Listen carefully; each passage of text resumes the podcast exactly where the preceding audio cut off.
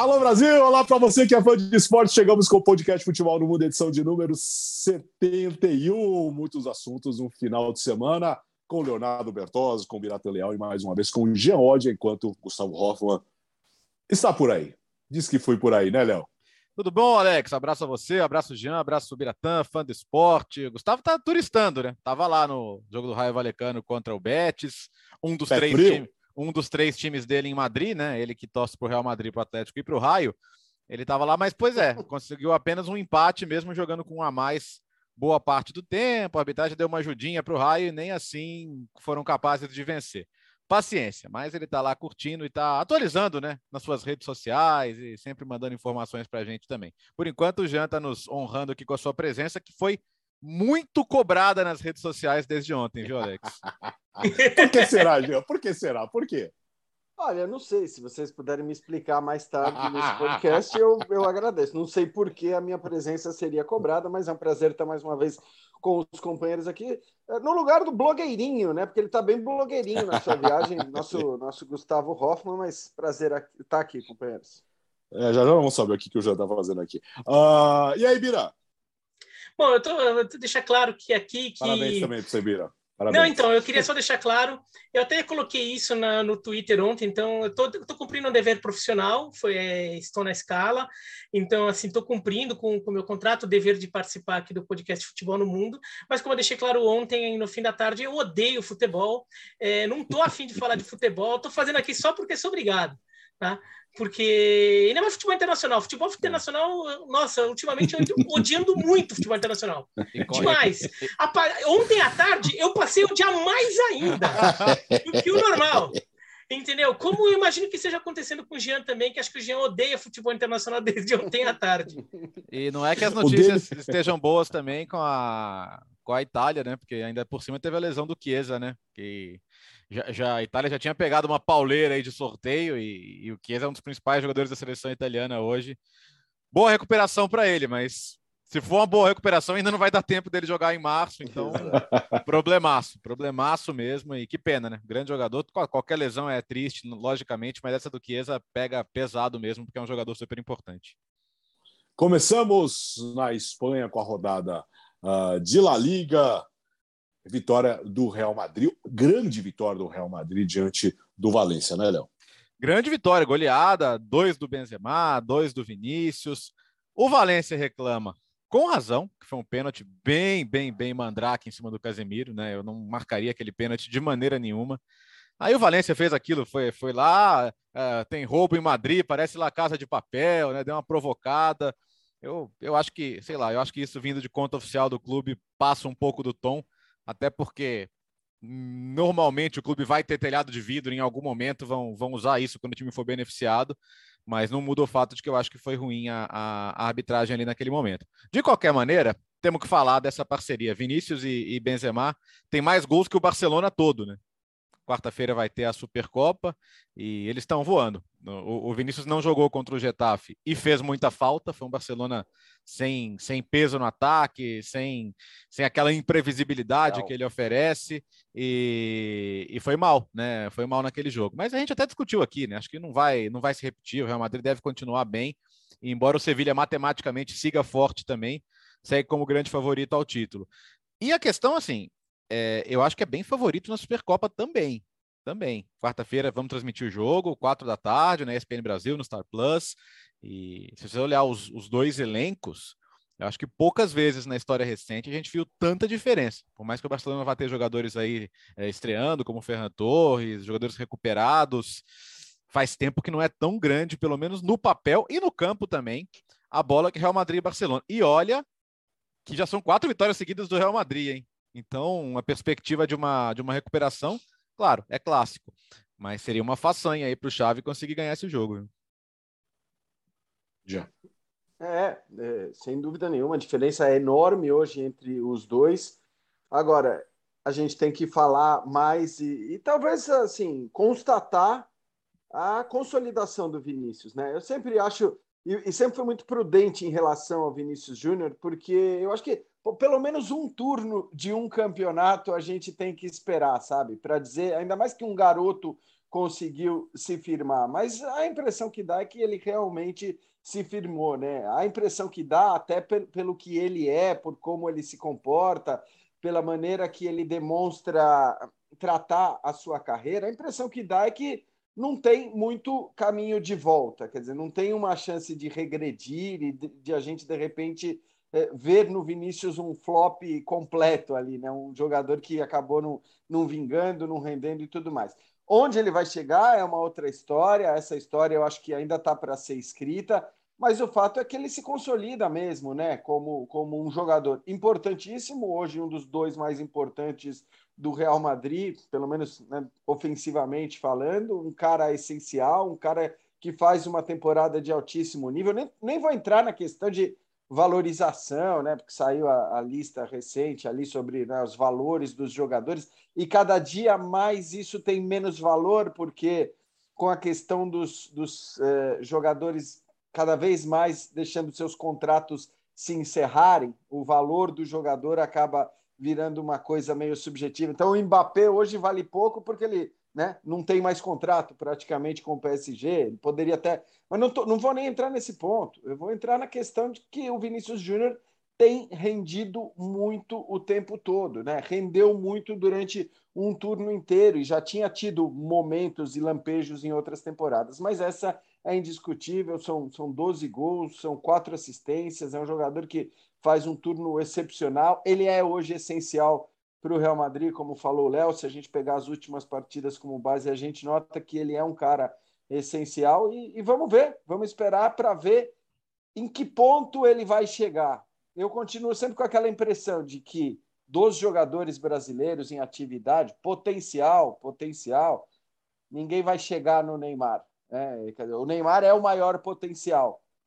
Mas com o que está fazendo aos 21 anos de idade, a gente é difícil dizer, entendeu? Quem será maior ao final da carreira? Né? Onde vai chegar o Neymar quando encerrar sua carreira, e já é uma carreira grande importante? Onde vai chegar o Vinícius? É, é, é, é, essa coisa da postura e da relação com a carreira e com aqueles que o circundam, né? com aqueles que tentam passar coisas, ensinamentos e tudo mais. Nesse aspecto, o Vinícius ele é muito superior. Então, vamos ver se mesmo é, o Neymar tendo toda a qualidade absurda que tem, para mim maior do que a do Vinícius potencialmente, eu não, eu não, sei. Vamos, vamos esperar aí um ou dois, três anos e ver onde o Vinícius vai chegar. Que legal, né? Que legal. Acho que agora a gente pode dizer que legal, depois de aí mais de um turno completo do, do Campeonato Espanhol, é, ver o Vinícius se consolidando e se firmando como um dos grandes do futebol europeu. Virou. E já, você fala até do potencial do Neymar, e tem aquela questão, né? O Neymar já está com uma idade, já tem uma trajetória em que ele já deveria ter atingido o potencial máximo dele. E já tem gente que começa a desconfiar que o Neymar nunca atinja realmente o seu potencial máximo. Que é um jogador que já deveria estar jogando mais, já deveria ter conquistado mais, como conquistas individuais principalmente, né, sido mais protagonista em determinadas situações porque não atingiu. Aí, aí ele ainda tem tempo, ele ainda tem tempo, é, a gente até torce para que ele consiga fazer isso porque, bom, a gente gosta de futebol, né? Então a gente gosta do bom futebol, futebol bem jogado, a gente gosta que os jogadores de mais talento em algum momento apresentem esse grande talento ao público, porque a gente também faz parte do público. Agora, sobre o Real Madrid e Barcelona, é curioso que quando eles se enfrentaram no primeiro turno, uma vitória de, do, do, Campeonato Espanhol, né? Vitória por 2 a 1 do Real Madrid no Camp Nou, a gente já vinha com esse papo. Uhum. A diferença era enorme. É, o Real Madrid é, é, favorito. E foi 2 a 1 que o, que o Real Madrid faz 2 a 0 e o, Real, o Barcelona faz um gol lá nos acréscimos. O único gol do Agüero com a camisa do Barcelona, inclusive. E aí muita gente achou até que o jogo fosse ser pior para o Barcelona porque a expectativa naquele momento era de que o jogo fosse ser uma paulada ali do Real Madrid, né? Um 3 a 0 com autoridade, alguma coisa assim. E não foi, o Barcelona até tentou equilibrar, até teve, o Real Madrid também não, não teve a sua atuação mais brilhante. O Real Madrid de lá para cá melhorou, e o Barcelona de lá para cá até melhorou, mas não mudou o fato de que a gente olha para esse jogo como a gente olhava aquele jogo do primeiro turno. Um jogo com superioridade muito marcante do Real Madrid O, o, o Vinícius Júnior com, com o Benzema é uma dupla que, que realmente vem muito bem é, como dupla, não é só que os dois juntos jogam bem. Você pega os números, mas os números combinados, em que um combina a jogada com o outro, assistência de um para o outro, ou gol de um em jogada que outro inicia, e às vezes até tem um Modric, tem um Kroos ali no meio, um Asensio dando um passe final, dando um passe de assistência ali no meio do caminho, é, de intermediário, vai nessa comunicação, mas as jogadas em que os dois se combinam em algum momento e saem gol do Real Madrid, é um negócio muito absurdo. A gente ficou com uma moda de falar de trio de ataque, mas como dupla de ataque, essa é a melhor do mundo hoje como dupla, não só pelo nome dos dois juntos, mas eles combinando juntos eles combinando, eles trabalhando como uma coisa só. É um negócio muito impressionante. O... É uma dupla até meio clássica, né, é. né, Bira? Do, sim, do ponto sim. de vista de características dos é, dois é. jogadores, né? O centroavante e o ponta, vamos dizer, uma coisa meio é. antiga, mas é meio clássica, assim. Exatamente. Então, o centroavante que muitas vezes define a jogada que o ponta arma, ou às vezes o centroavante sendo pivô para o ponta chegar para finalizar. De fato, tem, tem essa característica. E olha que o Real Madrid joga com três atacantes, aqui do lado Sim. direito, o Asensio ou o Rodrigo, até jogam bem, até fazem os seus, mas a Benzema e Vinícius Júnior é uma coisa à parte, o que eles têm feito. Inclusive o segundo gol, né, Iratan? O segundo gol, que é um gol, é, é, é, assim, é gol de oportunismo e posicionamento. Ah, ele empurrou para dentro, sim, mas é, é aquela coisa de entrar na área, né? Mira o gol, que é uma coisa que parece bobagem, mas que o Ancelotti conseguiu colocar na cabeça dele, né? Porque o Vinícius, ele tem muita coisa, pô, o drible é bonito, sabe? É coisa que o, garoto nasce aqui, né? Fazer Não, o drible, assim, a jogada bonita e tal, mas mira o gol. É, é, claro que teve um, teve um quê de sorte nesse gol, porque dá um pequeno bolada de bola ali, mas o Vinícius Júnior nessa jogada, ele dá um drible da vaca em dois jogadores ao mesmo tempo. Sim. Se você olha de novo, nem parece, mas isso é verdade. Ele dá um drible da uhum. vaca em dois jogadores ao mesmo tempo. Então, entendeu? Então mostra assim que ele tem uma coisa da bola se enrolou e o, e o Valência não conseguiu chutar ela para longe. Tem. Agora, o Vinícius Júnior teve uma percepção de que, ó, opa, a bola tá aqui, vou fazer alguma coisa com ela. Daí ele dá um tapa, contorna dois jogadores e faz o gol. E ele teve a tranquilidade para fazer o gol, uma tranquilidade que na temporada passada, nessa altura da temporada passada, talvez ele ainda não tivesse. Mas teve a tranquilidade de chegar, bom, o goleiro está na minha frente, eu não vou me apavorar, só pum, boto ali gol. Entendeu? É, acho que existe uma sanha ali por diminuir o Vinícius Júnior, por não aceitar. A gente até desconfia motivo, alguns dos motivos dessa, é, dessa cisma que há com o Vinícius mas ele vem jogando demais, ele vem jogando demais. E o Real Madrid, para mim, ele está cinco pontos à frente do Sevilha, com um jogo a mais, então essa diferença pode até cair para dois, mas a diferença de nível dos dois times é muito grande, é muito maior que esses cinco pontos. Assim, se você projetar o resto do campeonato, o Real Madrid, se não perder o rumo, eu imagino que ele tenda a ter um segundo turno relativamente mais tranquilo, porque assim, é muito mais time que os outros. É, embora esteja longe de ser brilhante, né? Eu acho que o Real Madrid. Não é bonito o jogo, mas é muito eficiente. É, exatamente, é eficiente. É, é, é tem um quê de pragmatismo, tem um, um quê de é, fazer valer a qualidade dos seus jogadores. Então, ainda que não da maneira mais brilhante, ainda que não dando espetáculo jogo após jogo, hoje as peças se encaixam, né? E você citou bem a, a dupla de ataque. Então, a diferença para o Barcelona é hoje enorme. Não é o Barcelona o seu candidato, né, o seu, o seu rival na briga pelo título espanhol. Mas eu sempre acho que em Supercopa, tá? claro que o favoritismo para que o Real Madrid vença ele é indiscutível. Mas aí, é, também, né, em relação ao que você estava falando de, ah, no último clássico todo mundo imaginava um passeio tal, e isso não se deu, isso não se confirmou.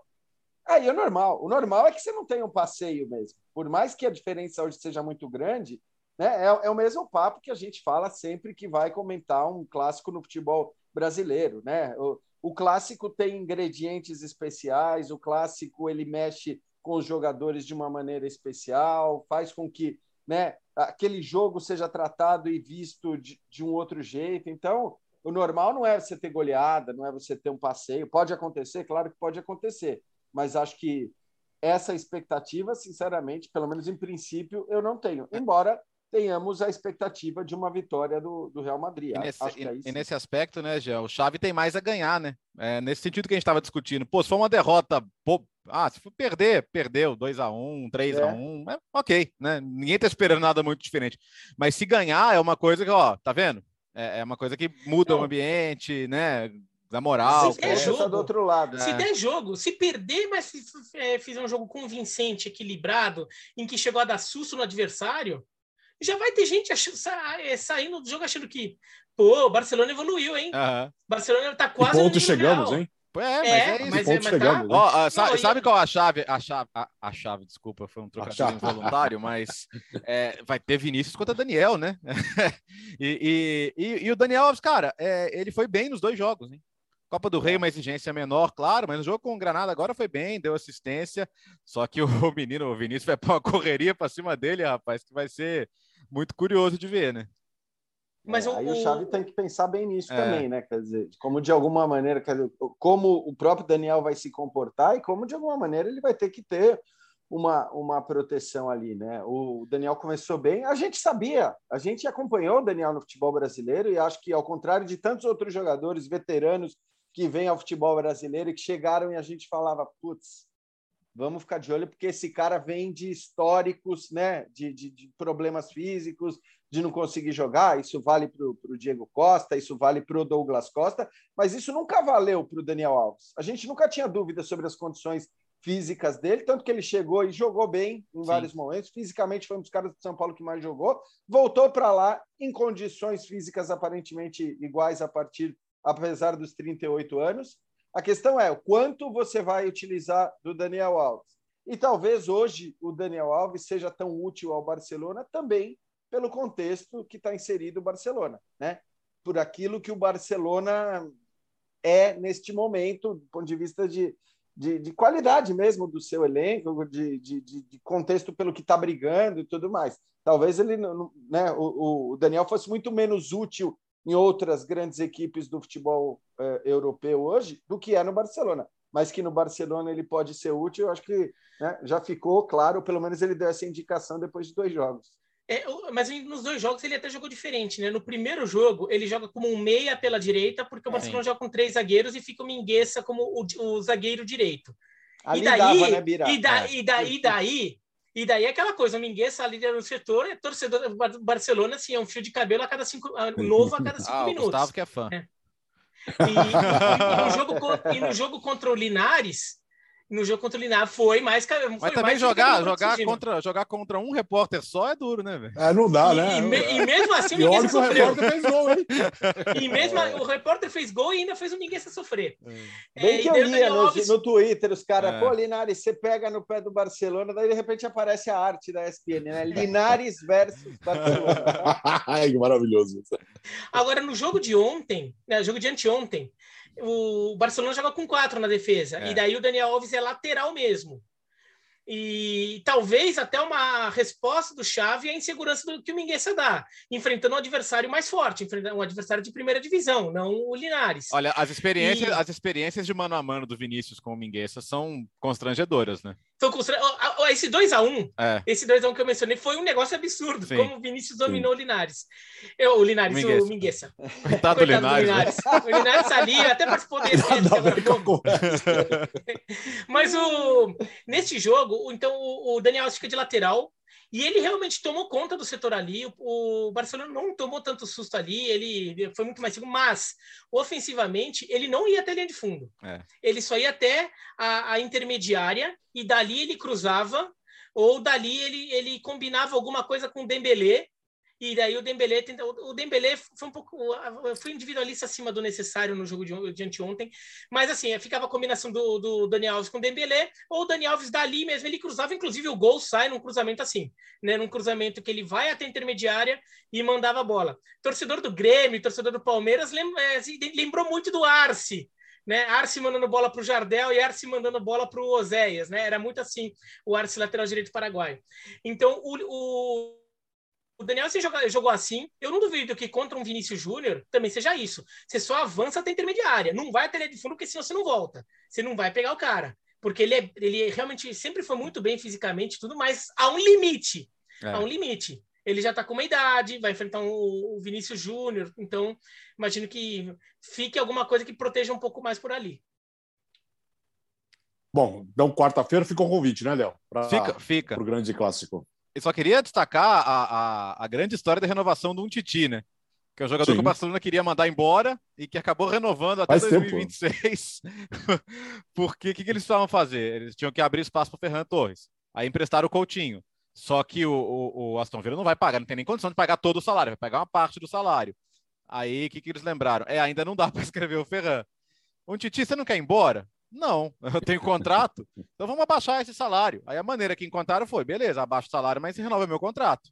Então vai, vai pagar menos a curto prazo, aí vai lidar com o Titi lá no final da temporada. Mas como um Titi, o, o que ele receberia em um ano e meio, ele passa a receber em quatro anos e meio, aí eles conseguiram essa margem. Mas é muito bizarro, né? As manobras que o Barcelona está tendo que fazer para inscrever jogador são incríveis, velho. É, e, e para um Titi acaba sendo um bom negócio também. Oh. Né? Tudo, porque, claro, é, o Barcelona, Barcelona agradeceu. É, também, né? é, o Barcelona agradeceu a generosidade é. e tal, mas convenhamos, um Titi está com 28, 28 29 é. anos, é 28 anos, é. né? É, ele acaba fazendo um contrato até 2026, né? Então nós estamos falando de, de um contrato de mais quatro anos agora, a partir de agora. Então, durante esse período, ele tem garantida, se quiser, a sua permanência no Barcelona com um salário que certamente é alto, porque eu ouvi falar em redução de torno de 10%, e se for isso mesmo, né, não é uma redação, uma redução tão substancial proporcionalmente. Claro que o salário desses caras é tão grande que para a uhum. gente é bem substancial 10% do salário de qualquer jogador do Barcelona. Mas nesse aspecto, né, ele no fim ele reduz o salário dele que ele teria ao qual ele teria direito por 18 meses só que passa a ter o direito desse salário com menos 10% por mais quatro anos, né? jogando num, num grande clube. Então, eu, eu acho até que para ele acaba sendo um bom negócio também. E, e se ele for é, com um salário mais baixo, a chance de eventualmente ele acabar se transferindo para um outro clube fica um pouco maior, porque esse outro clube não vai precisar arcar com um salário tão alto quanto ele tinha. É. E se acontecer essa transferência, ele ainda talvez ganhe aquela, um percentual da venda, porque ele talvez é, tivesse que encarar um empréstimo agora, como Felipe Coutinho, para depois sair de, sair de graça, quer dizer, ele sai pelo contrato novo. E certamente ele não ia conseguir compensar no salário o que ele não receberia como com uma venda, com uma transferência. Então, além de tudo, tem isso. Até pensando em eventualmente uma transferência futura, ele fica mais garantido. É, tentaram fazer isso com, de... Roma, tentaram né? fazer isso com o Dembélé, né? Tentaram fazer isso com tentaram fazer isso com o Dembélé. E o Dembélé falou: "Não, eu quero aumento, filhão. Eu quero, o quê? Mas daí também o Dembélé, daí alguém, alguém tem que chegar no é. chave e fala assim, é. Chave, eu sei que você é um ídolo, assim, a é. gente te ama, hum. a gente confia muito no seu trabalho, mas Chave, pelo amor de Deus, não chega na coletiva de apresentação é. e fala que, é. que, um determinado jogador que está para sair é o melhor jogador do mundo, porque daí o cara vai ficar ele chegou, na, ele chegou na mesa de negociação e falou, cara, olha o que o seu técnico falou de mim. Você quer que eu fique? Dá seu jeito aí, né? E acho que não vão eu, dar eu jeito nenhum fa... e ele vai embora. Eu ia até fazer uma piadinha, mas hoje talvez não seja o dia melhor para fazer essa piadinha. Vai, vai, já, vai. Tá Está querendo não, já, loucamente já... a contratação do Morata. A qualquer custo ele quer o Morata no dia. Eu ia falar isso, mas talvez não seja o melhor dia. Bom, ô, Léo, então fica o convite quarta-feira, quatro da tarde, Barcelona é. Real Madrid. Quarta-feira e na quinta-feira tem a outra semifinal que é Atlético Madrid e Atlético Bilbao, né? E, e, a final domingo, tudo com transmissão aí do nosso grupo Disney, né? Do Star Plus, dos nossos canais. Aliás, semana que vem a gente tem que explicar a mudança do nome dos canais, o pessoal não ficar perdido. Mas calma que vai dar tempo. Vai dar tempo, vai dar tempo. ESPN Brasil é, será ESPN a partir de segunda-feira. E agora, vamos para onde? Vamos para Itália, pode ser? Vamos, vamos que o, o Jean pediu um tempinho a mais para ele poder falar sobre Roma 3, Juventus 4, porque, aliás, eu quero Foi inacreditável. O, o, profissionalismo do Jean Odd, né? Vendo tudo aquilo ali Sim. acontecer e ele impassível, firme, contundente. Oi. Considerando a natureza da pauta, considerando inclusive até o que nos foi pedido pelo Jean no grupo do, de WhatsApp enquanto a gente planejava o programa, que ele mandou mensagem ontem eu ainda. Nego, eu nego, eu nego. É, Temos prints, hein? Valesse, prints, prints, talvez prints. até valesse, não, não, não, não vale a gente chamar este momento de mundo odd? mundo odd. Mo, não, não, é, não é uma sessão, é só hoje. É, é só hoje, é o seguinte, Léo, pelo menos ah. dá um panorama do jogo. Fala do jogo, você, tá que eu não quero muito falar do jogo, tá bom? Cara, é, é o, jogo é o seguinte: a, a, Roma, nos primeiros 15 minutos, parecia que ia golear a Juventus. Fez 1 a 0 com o Tammy Abraham, pressionou. Aliás, foi o primeiro time com três ingleses na história da Série A, né? Com o Abraham, o, o Smalling, que, aliás, é, se, vac, se vacinou ou se vacinará, porque a Itália deve obrigar aí a você estar vacinado para jogar, e, o Maitland Niles que fazia a sua estreia. Mas parecia que ia ser uma surra. Aí, de repente, o, o, o, Dybala pega uma bola na entrada da área e acerta aquele chute de canhota que poucos jogadores têm como ele. Mas tudo bem, a Roma continua melhor, faz 2 a 1 um com, com o Mictariano, um chute desviado. O Pellegrini acerta uma cobrança de falta brilhante já no segundo tempo. E você pensa, já foi, né? Até porque a Juventus fazer, a Juventus fazer três, quatro gols é uma coisa quase impossível. A Juventus, depois que saiu o Cristiano Ronaldo, sofre para fazer um. Pois bem, tinha perdido o Chiesa ainda, como já lembramos, né? Mas empatou com o Locatelli. Aliás, naquela grande área em que ele tinha se destacado já na Euro com a seleção italiana, né? Naquele, naquele momento tão mágico e especial. Depois o empate com o Kulusevski. Depois a virada é, é, com em o Sete minutos, em três, Isso tudo aconteceu entre os 70 e 77 minutos. Mas tudo bem, a Roma ainda reage, a Roma consegue um pênalti, pênalti bem marcado, porque o Delite, na dúvida, ele põe a mão na bola, né? Uma coisa inacreditável. tem... o Delite não pode ver uma bola pingando na área que ele quer pôr a mão. E... Então ele fez isso de novo. No primeiro foi expulso. Já... foi expulso com o segundo cartão amarelo. No primeiro já tinha a bola batida na mão dele, mas aí eu acho que o árbitro corretamente, porque a bola desviou no pé, e aí, enfim, a orientação é nesses casos não marcar, mas nessa não tinha solução. Aí o Pellegrini foi, esperou o Chesney se decidir. O Chesney ajoelhou, ele chutou em cima dele. ele, ele, ele, dá uma paradinha. Não, ele, assim, é... ele dá uma paradinha para ver para onde o goleiro ia. Sim, o goleiro foi dele. e ele chuta em cima do goleiro. Cara, o goleiro caindo. É, o goleiro é, ajoelhado no chão caindo. Ali. rebote, é. que é mais clara, talvez, do que a chance do pênalti, né? As e... condições que ele tinha no rebote. O mesmo cara que Enfim, fez um gol de falta continua. magistral, que o Totti, que estava ali na, na tribuna, assinaria. O mesmo cara. Quer dizer, o cara aí... que só fez golaço nessa temporada. Ah, é. Antes que o Jean desabafe, não, assim... ó, é, eu não sei se, se, se, se, se, uh, se, uh, se o Mourinho deveria mourificar a Roma, eu acho que a Roma acabou romanizando o Mourinho. E, e, ele já meteu aquela, né? Quer dizer, o elenco é frágil, o elenco. Mesma, mesma história do Bodoglint lá, né? Do 6 a 1 Algumas coisas que ele tá repetindo. É, eu, eu, eu acho, Jé, que assim, a Roma de fato não tem um elenco de top 4. A gente tem que ser realista em relação a isso. Talvez ele esperasse um pouco mais. Só que eu acho que assim, se você vai trazer o Mourinho, ele tem que dar a, a cota dele de algo mais. Claro. Se é para ficar no, no que já era, deixasse que já estava, né? Sem dúvida. Mas é, é, é, eu me pergunto se essa cota Mourinho ainda existe. Eu, mas já, já desanimou, já? Sobre... Não, não é que eu desanimei. Eu nunca, nunca tive grandes expectativas do ponto de vista tático do José Mourinho, do trabalho dele. O que ele trouxe, isso é indiscutível, e, e basta acompanhar de perto o que se passa, o que se passou em Roma desde o seu anúncio. Ele trouxe uma, uma mobilização, ele fez com que a torcida da Roma se mobilizasse de uma maneira que a gente nunca mais tinha visto, há muito tempo não via, né? Quer dizer, um, um, uma pela figura que é o Mourinho, pela importância histórica que ele tem no futebol. Esse é um ponto. E, e que não, para que não me desmintam, tem um texto que eu escrevi a respeito do Mourinho quando ele foi contratado pela Roma que falava justamente isso. Eu sempre achei melhor do ponto de vista tático a contratação do, do Maurício Sarri, por exemplo. Também não é que faça um trabalho brilhante, mas acho que é uma história diferente. De qualquer forma, ontem para mim realmente não passa pelo Mourinho. Não tem, não tem nada a ver com o Mourinho. Ontem a Roma fez um dos seus melhores jogos, por incrível que pareça, por mais bizarro que uhum. possa ser falar isso. A Roma fez um dos seus melhores jogos no campeonato italiano, porque ela foi superior à Juventus em vários momentos. Só que a Roma tem disso, né? Até brinquei durante a transmissão. Aliás, fui, fui cobrado por torcedores romanistas, né? Sobre é, a, é, essa, é, isso que você elogiou, Léo, esse profissionalismo, tá? fui cobrado porque queriam que eu ficasse deprimido ou desse chilique no ar. E eu não vou fazer isso. Não acho que seja a nossa função. Talvez ah, mas você não podia meter, um, meter, um, meter um craque neto ali, um pão, não? Não, uma frasezinha só. É. Mas não é possível. Eu não essa frasezinha, né? A pra mim a frase que eu soltei é: a Roma consegue, e ela conseguiu ontem, redefinir o conceito de romada. Porque, cara, é bizarro, é bizarro. Do jeito que estava o jogo naqueles 3 a 1 nem quem conhece a Roma muito bem, até pela fragilidade da Juventus atual, né? Não é que estava enfrentando o Bayern de Munique ou o é. Manchester é. City, é, não, não parecia possível acontecer o que aconteceu em sete minutos.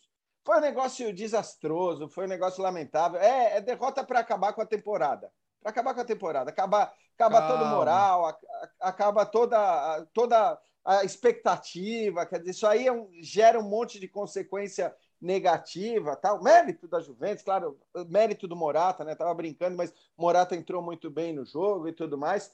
Só que não é aceitável, né? A, a defesa da Roma falha demais, é, tem falhado demais em momentos cruciais, falhas individuais, desatenção. Só que aí eu quero entrar na questão Mourinho, que o Léo acabou de falar. Repito, para mim, no jogo de ontem, ele não tem responsabilidade, como teve em outros maus resultados da Roma. Aliás, contra o Milan foi bizarro ele não tirar o Karsdorp no, no momento que estava que, que claro que ele seria expulso. Para mim, estava claro. Teve uma entrada lá que ele não tomou o segundo amarelo. Eu falei que esse cara vai ser expulso. Uhum. Esse cara vai ser expulso daqui a pouco. Deu 10 minutos, ele foi expulso. E o Mourinho não tinha percebido, tirou Vinha do outro lado. Quer dizer, essas coisas elas são inaceitáveis. Mas ontem, para mim, a Roma jogou bem, fazia um bom jogo.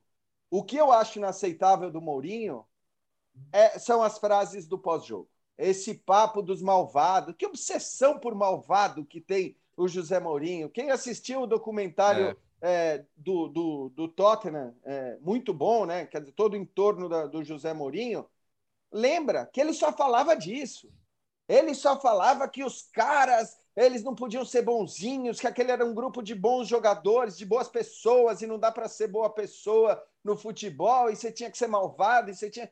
Que, que ideia ultrapassada, que ideia retrógrada do futebol. Não é mais assim. Talvez tenha sido, inclusive, mais na Libertadores do que, do que na Liga dos Campeões ou nos campeonatos europeus. Lá o futebol em geral é que prevalece. Ou será que você olha para o Manchester City e vê um monte de malvadão lá? Eu não consigo ver nenhum, na boa. Não, não consigo ver não nenhum. O, o, o, elenco do City, que é um elenco que joga a bola que joga, são caras que, cara, eles jogam bola, eles ganham uh, no futebol jogando bola, até porque o técnico deles não fica pedindo para que eles sejam malvadinhos. Esse negócio, cara, é uma obsessão. Então, porra, vai, vai montar o time buscando jogadores não, em presídio de, de, de segurança máxima para pegar gente perigosa, gente que tenha cometido crime. Que, que, bobagem, sabe? Que bobagem esse negócio do Mourinho.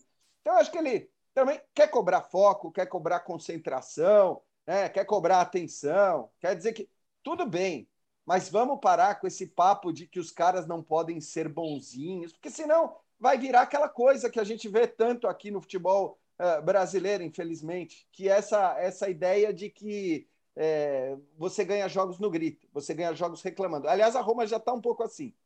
Quem assistiu os jogos contra o Milan e contra a Juventus viu que qualquer lance, qualquer coisa, isso provavelmente é, uma, é incitados pelo treinador, eles já fazem aquela rodinha, eles já fazem aquele cerco no árbitro, já começam a reclamar, a peitar o árbitro, aquilo que não acrescenta nada ao futebol e não é isso que vai fazer a Roma, a Roma voltar. É, hoje, eu até acho que a arbitragem com o Milan não foi boa, tá? Mas assim, a Roma não, não perdeu por causa acho. disso. Não, não perdeu por causa é. disso. Eu tô de acordo, mas eu não estou nem questionando a arbitragem e acho uhum. que o. Mourinho teve razão em vários momentos que reclamou de arbitragem na temporada. Não vou entrar nesse mérito, a gente sabe que ele exagera também quando põe toda a responsabilidade no elenco fraco ou na arbitragem, e ele sempre faz isso, né? É difícil ele admitir os próprios erros, mas o que eu estou falando é do quanto ele também parece achar que todos os problemas na Roma, assim como na época do Tottenham era assim, isso fica muito claro no documentário, né? Para quem não viu, veja como é que chama a série, eu esqueço. All, not, all or Nothing. All or Nothing, é. é. Quem não viu, veja, porque é muito legal e, e demonstra isso a cada dois ou três episódios ele está reclamando que os caras têm que ser mais malvados, que eles não podem ser bonzinhos, que eles têm que brigar. E me parece que a Roma, isso os caras estão é, absorvendo, essas brilhantes instruções de, de peitar árbitro, de ficar reclamando, de querer ser. e não está resolvendo nada. Não é essa a questão. Não é essa a questão. E ele tem que dar a parte dele também, o José Mourinho, embora ontem o problema não tenha sido dele, ele tem que dar essa parte dele, esse plus que o, que o Bertozzi falou, para que a Roma consiga render eventualmente até mais do que o elenco que tem. Mas assim, eu não sei se o quanto não tem um pouco de parte dele também no, no jogo de ainda que o jogo tenha sido eh, se pegar os 90 minutos a Roma foi melhor que a Juventus na maior parte dos 90 minutos por minutos eu tô falando né? Não por gols. Antes que alguém é mas futebol é bola na rede. Não eu sei. Tô falando por minutos. Então assim a Roma teve é, uma quantidade boa ele não aproveitou tanto quanto a Juventus mas teve bons momentos. Agora a Roma é um time que que tem uns, uns momentos de apagões ela tem momento de apagão. Contra o Venezia teve apagão. Então, o time uhum. que tem apagão, e isso tudo bem, ah, pode culpar os jogadores, claro, o jogador tá lá em campo também, pô, pô se liga, né? Assim, torcedor pensa, fica, pô, fica acordado, enfim. Mas, assim, o quanto disso também é, é resultado de um regime de trabalho, é, o técnico também tem responsabilidade nisso, quando é muito recorrente. Quando é apagão num jogo, até vai lá, né? Pode ser um momento ali que, que o time desconcentrou tudo, mas o, o quando é, vira recorrente, apagão recorrente, também. E, e, segundo a Roma, é um, é um, time muito inseguro, é um time muito. e que não tem nada a ver com, com, com a cara do, do, do, com a história do trabalho do Mourinho. A Roma já tem nove derrotas no campeonato. A Roma tem nove derrotas. Assim, vai. A, a Roma tem mais derrotas no campeonato italiano que o 13 terceiro colocado. O 13 terceiro colocado é um time italiano é, que eu odeio, que tem cores azul e amarelo. Estou com muito ódio desse time. Eu passei o dia ainda mais ontem à tarde, mas só esse time, mesmo perdendo ontem do Lanterna no campeonato, só tem oito derrotas. A Roma perdeu mais. Então a Roma perde muito jogo. É, como ela empata pouco, ela ainda está tá relativamente bem no campeonato, vai. Está brigando por vaga em competição europeia. Mas a Roma perde muito jogo. Esta é bem para quem, segundo... cara pálida? Quê? Bem para quem? Não, não, mas assim, ela tá, ela tá numa classificação no campeonato, ela tá em sexto lugar. Sexto lugar não é o fim do mundo, sexto lugar você ainda tá na briga. Você tá competitivo ainda no campeonato. Agora, é a segunda temporada, em números absolutos, é a segunda temporada com mais derrotas na carreira do Mourinho. É, pelo campeonato nacional. Empata com a temporada 15 e 16 com o Chelsea, que teve nove derrotas também, mas aí com menos jogos, então foi proporcionalmente pior. Mas ele vinha de uma temporada de título e depois perdeu a mão do time e virou, virou crise. O time começou a perder um, monte e caiu para para a 16 posição, mas eram nove derrotas em 16 jogos, agora são nove em 21. E na temporada passada pelo Tottenham, que ele teve 10 derrotas em 32 jogos. Quer dizer, então, proporcionalmente, está pior do que a atual. Foram uma, foi uma derrota a mais, só que em mais jogos também. Nem com União de Leiria ele perdeu tanto jogo assim nem com União de Leiria. Em, em 19 jogos, ele perdeu só três com União de Leiria.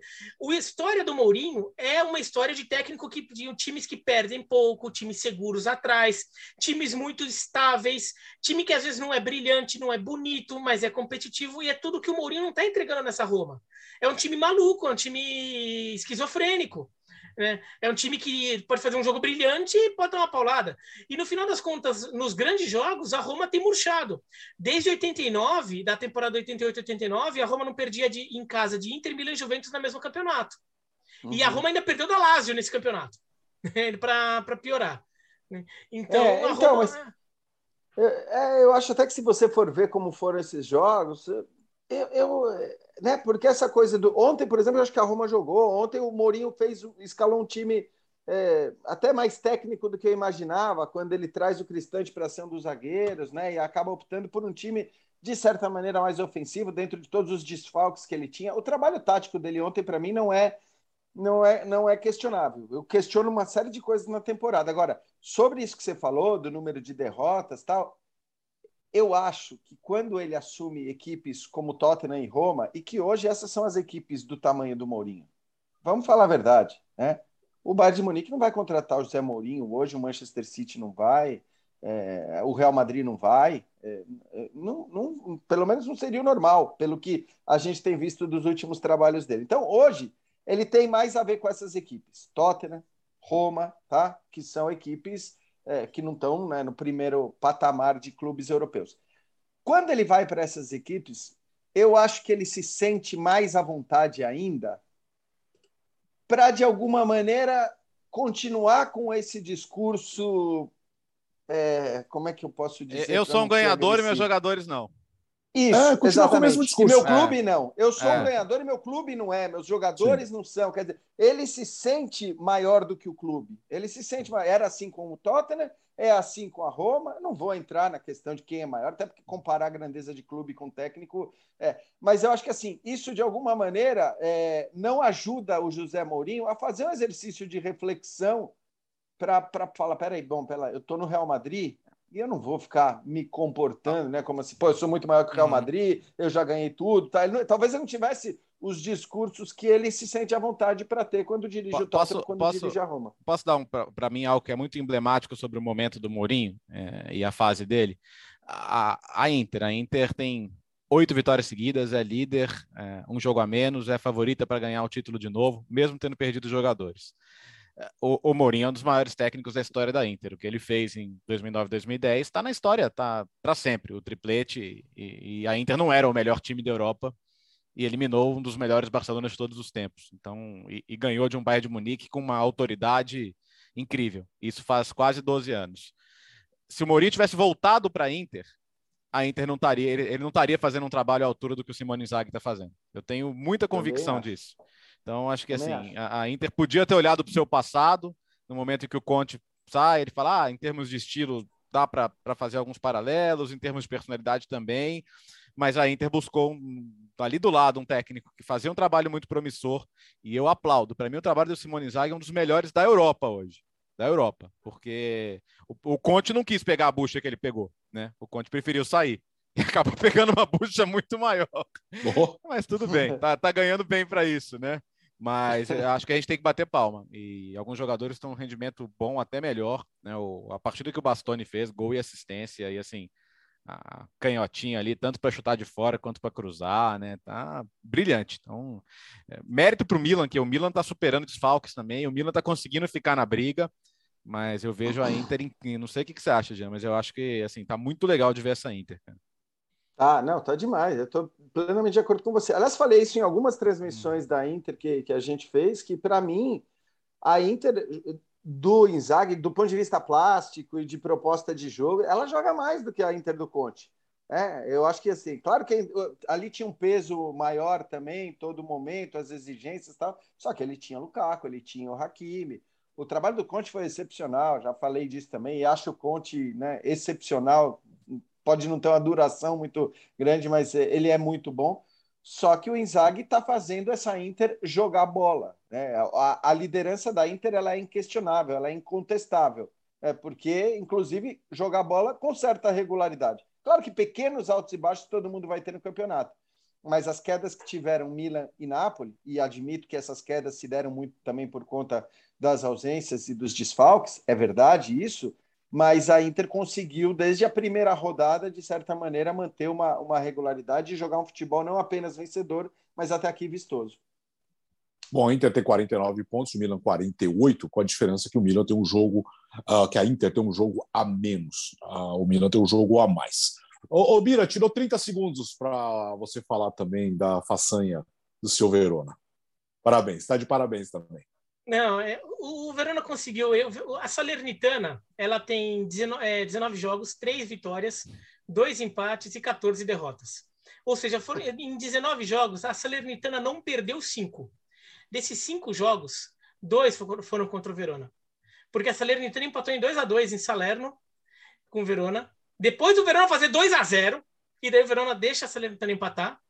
E agora ganha por 2 a 1 em Verona. O Verona tinha uma chance de pegar é, na sequência Spezia e Salernitana. Dois jogos que se podia vencer. Venceu o Spezia, perdeu da Salernitana. Se vencesse a Salernitana, teria 30 pontos. O time era o nono colocado. Mas perdeu. Perdeu, está em 13 terceiro com dois jogos a mais que o Bolonha, que é o 12 segundo, tem o mesmo número de pontos. E agora o Verão vai pegar o Sassuolo e o Bolonha, que são os dois times que estão imediatamente à frente. Só que o Verão é freguês do Sassuolo. Desde que os dois times chegaram na Série A, já estou até vendo que o Verão vai perder. E depois vamos ver o que faz contra o Bolonha, mas o Bolonha está melhor que o Verão também. Então, assim, é... Ai, ai, esse time até achou que fez parecer que, que ia dar esperança de fazer uma briguinha legal, assim, fez uns joguinhos aí, ganhou da Juventus, ganhou da Roma, mas sei lá, de repente ganhar da Roma também não é tudo isso, né? Nossa. Olha, lembrando que você já usou mais que seus 30 é. segundos, que são 30 segundos já acho tempo demais ao Verona. Né, ó, ó, só lembrando, eu sei que o Jean quer falar, eu sei que o Jean quer falar. Verona, eu sei que o Jean Ele quer falar. estoura os 30 segundos e ainda quer agredir no final. Eu sei, eu sei que o Jean quer falar de Bundesliga, mas é, é, só, só lembrando que a Salernitana, depois que arrumou um novo dono e com isso evitou de ser expulsa da Série A, Tá com 100% de aproveitamento, um jogo e uma vitória. É, eu, eu ignoro o outro lado também. É. Fala que é 2022, cara, as coisas mudam, o ano mudou. É. O Ribéry, o Ribéry jogou não? Eu não. confesso que não acompanhei Verona e Salernitana. Não. Não. Eu jogo um pouco, né? Não tem muito por que a gente acompanhar. Agora, agora, agora tá devolvendo. Teve um pênalti, teve um pênalti meio mandrake. O pênalti do primeiro gol do Salernitana foi um pouco mandrake, mas eu até acho que foi. Vamos para a Alemanha? Ô, ô, ô Léo, temos um Oi. campeonato lá? Não. Gustavo Hoffman. Alô, Gustavo. Não. ele vai, que ele vai dizer mesmo? que sim. Pô, a gente de, coloca na é, pauta tal, mas não temos. É. Diminuiu para seis pontos. Mas assim, eu queria dar os parabéns. O Bayern tomou uma virada. A gente... e, e, e, o, e o Dortmund, né? É, o Bayern tava cheio. O Bayern tinha um banco que parecia jogador, Nossa, uh, jogador criado no videogame, né? Tava muito, com muitos desfalques, mas ainda assim tá uma freguesia pro Gladbach, né? O, o Biratã tava até levantando os números aqui, andou, andou perdendo mais de uma vez recentemente, né? Não, os últimos jogos entre Bayern de Munique e Borussia Mönchengladbach, o, em, em 21 ainda, no, no, no, no, no, no ano passado, já tô até perdido com a O Bayern de Munique chegou a meter 6 a 0 no Gladbach né? Que foi aquela fundada que o Gladbach deu quando é, na, na, reta final da temporada. Mas depois disso, vai, contando já a temporada 21-22. É, Gladbach ganhou de 2 a 0 no amistoso de pré-temporada, depois empataram 1 a 1 no primeiro turno da Bundesliga, depois 5 a 0 para o Mönchengladbach e agora 2 a 1 em Munique. Se você voltar ainda mais, você vai ver mais vitórias aí do Gladbach. Então, nos últimos anos, tem sido uma freguesia. Mas aí, sabe o que, que significa? Ah. Significa que basicamente o, o, Bayern de Munique já perdeu a cota de derrotas, já, já cumpriu a cota de derrotas no segundo turno. é, mas, é. E, e, mesmo assim o Lewandowski fez o dele, né? Isso aí tem coisas que mudam o ano, mas não, não mudam nunca. É, assim, Essa que, tese do Mira é boa, né? Porque é. se o time perde quatro jogos nas cinco primeiras rodadas, você não fala que o Bayern está em crise, você fala já cumpriu a cota de derrotas. É, mas assim, é, acho que até pelo, pela, pelos desfalques, não, não é que era uma escalação horrorosa também, mas até porque, pô, tinha jogadores importantes em campo, mas é, dá para dá aceitar. Agora, parabéns é, para o Frankfurt, conseguiu ser mais Dortmund que o Dortmund, né? Conseguiu tomar é, uma é. virada para 3 a 2 do Borussia Dortmund. Tava 2 a 0 teve bola na trave, perdeu chance. É, e assim, eu não consigo me animar, até porque é isso, é muito fácil fazer gol no Borussia Dortmund. Então, foi uma grande virada. Viralizou o Haaland xingando o Santos Borré em... Xingando não, mas cobrando o Santos Borré em, em espanhol no final do jogo, né? Que passa, irmão? Que passa? O pessoal na Espanha já falou, tá treinando para vir jogar aqui. Os espanhóis não precisam de muito para essas coisas, né? Mas grande virada, não, legal, é importante ver. E até porque esse aspecto mental a gente cobra muito do Dortmund, né? Ser um time que nessas horas consiga o resultado. Mas o Frankfurt conseguiu é, é, bater o Dortmund em Dortmundice, vamos dizer assim. É, vinha numa campanha tentando... de, de, recuperação, né? Vinha bem. Agora, o, o Haaland gosta também, né? Ele, ele, ele gosta de uma provocada, ele gosta de confusão. Eu, eu só acho legal a gente destacar em relação ao Dortmund e a virada. E eu tô com o Léo, não, né? Acho muito difícil, pelo que a gente viu até aqui, que a gente tem uma briga aberta pelo título e tal mas acho legal que o, o Dortmund assim fez um plano para a temporada e cumpre esse plano para a temporada do ponto de vista do mercado e da manutenção principalmente da sua grande estrela, né? Porque tudo indica que o, o City estava a fim de chegar e chegar pesado já nessa nessa janela de mercado para levar o, o Haaland. E o Dortmund falou: não, não, não, não, não. A gente a gente está na briga pelo campeonato inglês, a gente está na briga pela Bundesliga a gente está na briga pela Liga Europa, né? porque o time foi eliminado da Champions, mas vai ainda jogar a Liga Europa e não quer saber, quer dizer, quer contratar o jogador, beleza. Uh, conversaremos né, ao final da temporada, porque para essa temporada a gente tem um planejamento e esse planejamento vai ser cumprido com nossa principal estrela, com o nosso principal jogador, para tentar buscar os títulos que ainda são é, títulos viáveis. Eu tô, eu tô tentando fazer um negócio aqui. Ah. Tô tentando montar uma escalação do eu Bayern de Munique. Que você tá olhando para a tela aí. É, tô tentando montar uma escalação do Bayern de Munique só com jogadores que, está, que, que não estavam disponíveis. E dá, viu? Acho que dá. É... Neuer. Você quer achar a desculpinha, Neuer, né? É. Neuer, Stanisic, Upamecano, Nianzu e Lucas Hernandes. Daí, ó, vê quem mais aqui. Daí põe Sar, é, Tolisso e vai Alfonso Davis e depois na frente Choupo-Moting, Coman e Sané. Pronto, deu. Pô. E sobrou gente. E tem banco de reserva. E tem banco ainda. Dá pra fazer um banco ainda com jogadores que não estavam disponíveis. Era Olha, muita gente. acho que dá pra. Esse, esse time briga pelo título. Dá pra chegar em segundo na Simples assim. Bundesliga. Ó, é, dá mesmo. Dá para brigar pela Liga Europa, hein? É, não, pela Eu tô, eu Champions, tô pô, brincando, tá, tranquilo. gente? Até porque eu não suporto essa discussão de campeonato de um time. Não É, é, claro. não é- é- os- são, são bons times os times alemães, tá? Antes que, antes que acha que é provocação. É, É, é. provocação ao Gustavo, Não. na verdade, caso ele venha É, verdade, podcast. A gente assim- espera que ele escute, né? É. Pelo menos, senão de nada vale a gente ficar provocando aqui. Né? Aí não- a gente avisa, olha, falamos um negocinho aqui, um ali de você, não sei o quê. Aí no avião ele escuta. Boa. Para ele ficar bem bravo, porque ele não vai ter comunicação com a gente, então tá tudo bem. Falando em Gustavo Hoffmann, temos o Mundo Hoffmann hoje. É, vamos falar de Copa Africana de Nações, Léo? Começou, né? Começou lá em Camarões, começou com Camarões ganhando de virada de Burkina Faso 2 a 1 com gols do Abubacar, que fez um grande jogo. Foi inclusive destaque do último título de Camarões, né, em 2017. E, e- e agora, segunda-feira, tivemos mais jogos. Senegal estreou com 1 a 0 contra o Zimbábue no sufoco, pênalti com o Sadio Mané no final. Primeiro jogo grande ali foi Marrocos e Gana, deu Marrocos por falta também, econômica, vitória de 1 a 0 mas Marrocos é, um- é uma das seleções candidatas. Ah, Marrocos e Gana são essas seleções que sempre a gente espera, mas não ganha o título, né?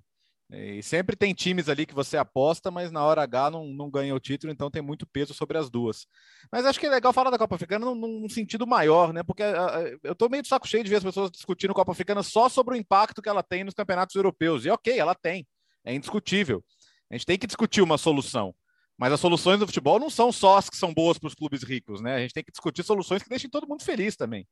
Porque a Copa Africana no meio do ano ela tem seus problemas, né? Ela, ela é disputada num calor terrível. Em 2019, no Egito, teve caso de jogador passar mal, ter problema de desidratação em campo. Então, vai chegar um momento que a gente tem que, que sentar e discutir. Vamos chegar num acordo bom para todo mundo, então. Quando que dá para parar para ter a Copa Africana sem afetar ninguém, né? Porque senão a gente vai discutir sempre do ponto de vista dos clubes, dos, dos clubes ricos e poderosos e fica a impressão de que só o dinheiro no futebol conta. E se só o dinheiro do futebol, e se só o dinheiro do futebol contar, aí vai fazer a Copa a cada dois anos, cara. Mas eu só vou te falar uma coisa, do ponto de vista né, do- dos jogadores da Copa Africana de Nações que saem da Europa, não são nem só os clubes ricos, né?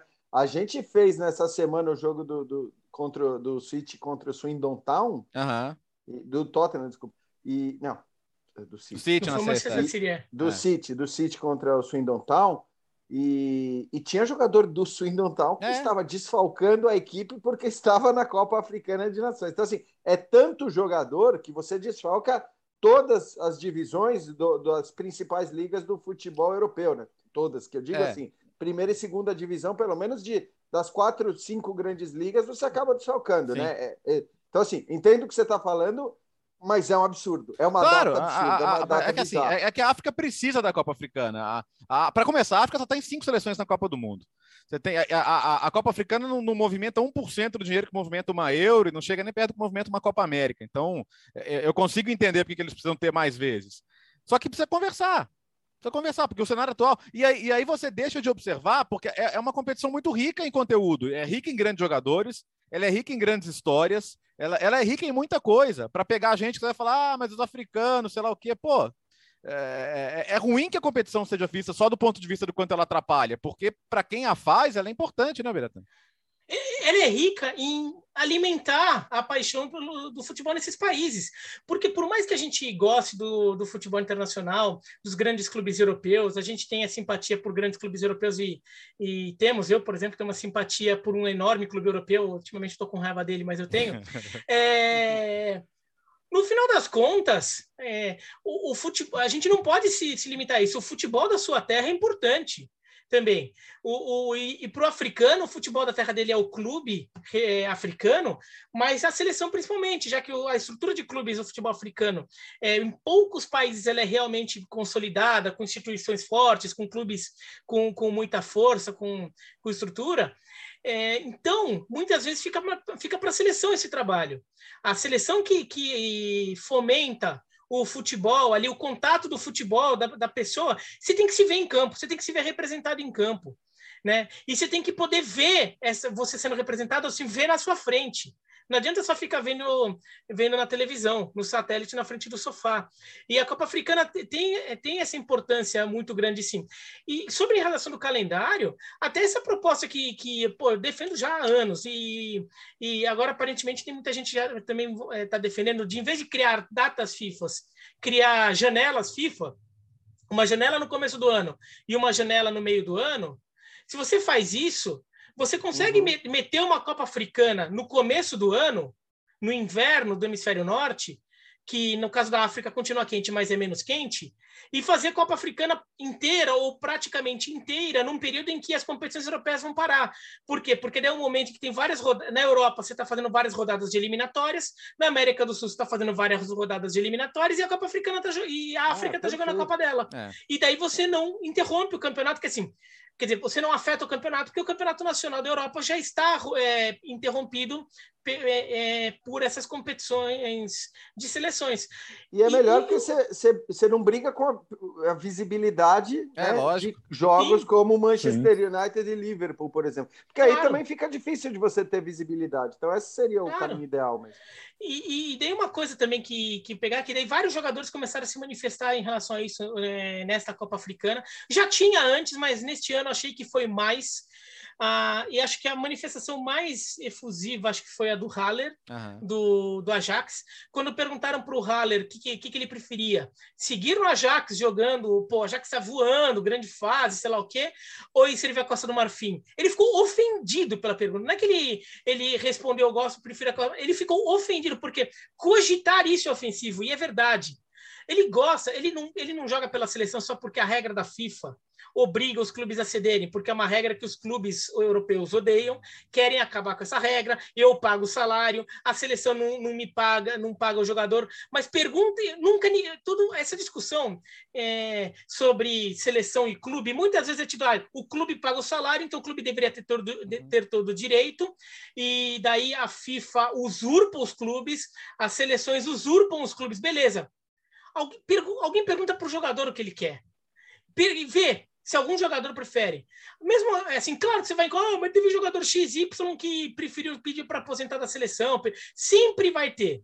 Mas a maioria adora jogar pela sua seleção do seu país, sobretudo quando é um jogador que atua no exterior, quando ele já uhum. vai passar a jogar fora do país.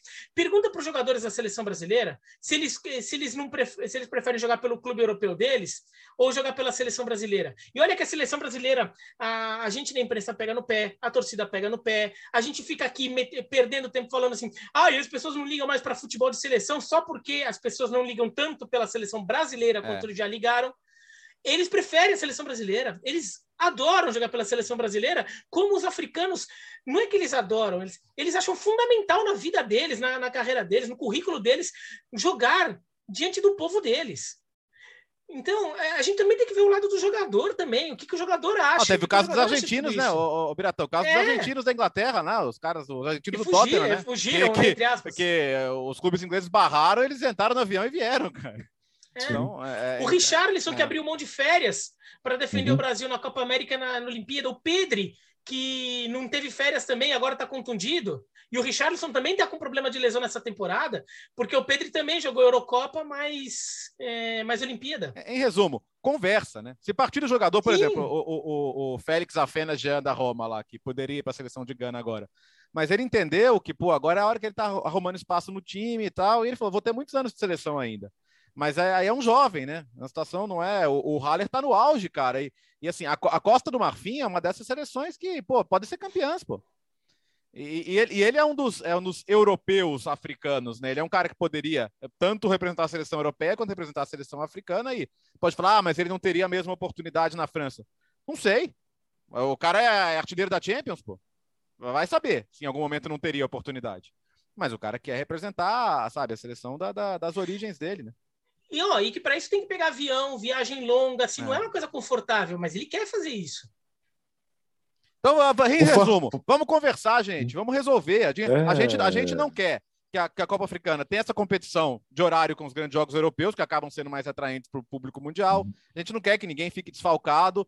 Mas, é, assim, eu não quero que tratem a, a, a competição que é tão importante para o povo, sabe? É, é, como se ela fosse um lixo.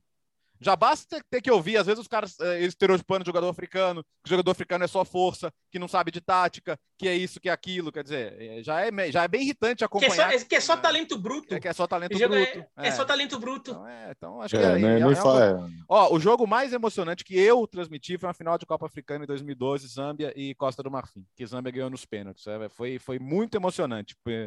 Zambia teve um acidente de avião lá nos anos 90, morreu quase o, o, time todo, e aí no mesmo lugar do acidente eles voltaram e foram campeões.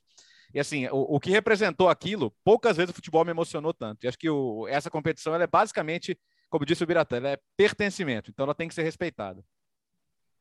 Ufa, passou rápido essa hora, hein? Caramba! Nossa! Uma hora de podcast de futebol no mundo nesta segunda-feira com muitos assuntos. E na quinta-feira nós estaremos de volta, tem muito mais ainda. Voltamos, contamos com você na quinta, Geode? Mais uma é, vez? Sim, positivo. Estarei Vamos ajustar horários, escalas. Vamos, é, verdade. É, no horário que o Jean puder, a gente tenho... grava. É. Tem, os jogos aí. Tem, tem muito, tem muito futebol na Itália. Tem Supercopa, é, Fiorentina e Nápoles, farei Fiorentina e Nápoles pela Copa da Itália, então vamos precisamos ajustar o horário aí. Sem prorrogação, por gentileza. É, Exato. É, se não tiver prorrogação, tá, tá resolvido. Se a gente se basear pelo que fez a Fiorentina hoje, não teremos. Mas enfim. Valeu, Léo. Valeu, gente. Até quinta-feira. Valeu, Vira. Boa semana também. Valeu até quinta-feira, mas depois da quinta-feira eu que daria um hiato, que teria um hiato, né? Gustavo volta, mas eu saio. É, que beleza, hein? Para onde você vai? Por aí. Por aí. Ó, oh, misterioso, hein? Misterioso. É, nossa. É, faz mistério, daqui a pouco tá postando. Okay. Gustavo Hoffman, ah, como que é o diário da viagem, diário de bordo. Blogueirinho, blogueirinho. Blogueirinho, blogueirinho. Hoffman blogueirinho, ou blogueirinho. É, é verdade. Valeu, gente. Boa semana. Podcast Futebol no Mundo, edição 71. Nós voltamos na terça-feira. Valeu.